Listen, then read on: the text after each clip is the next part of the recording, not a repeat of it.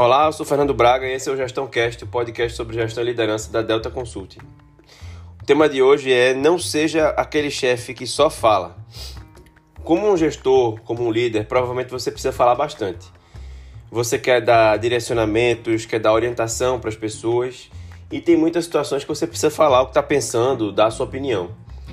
Mas, em algum ponto, isso pode virar um excesso de comunicação. Você pode acabar dominando os diálogos, as conversas e acabar que as perspectivas da equipe podem não estar sendo escutadas. Para garantir que você não está falando demais, você deve escutar tanto quanto fala.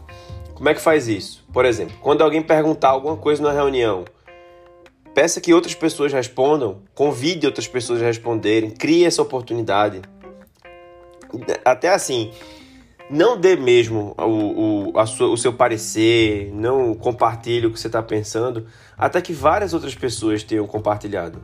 Dessa maneira, todo mundo se sente incluído e sente que a sua contribuição é, foi valorizada.